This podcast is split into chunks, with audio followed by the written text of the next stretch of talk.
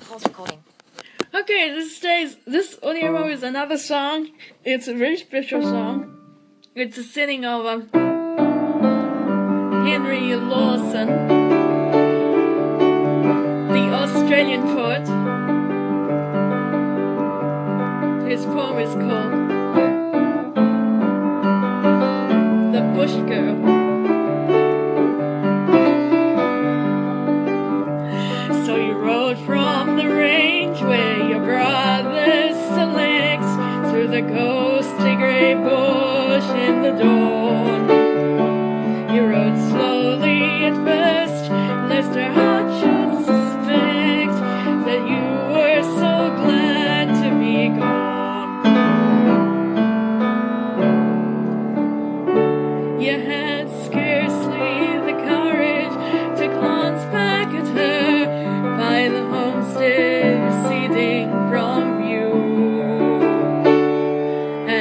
breathe with relief as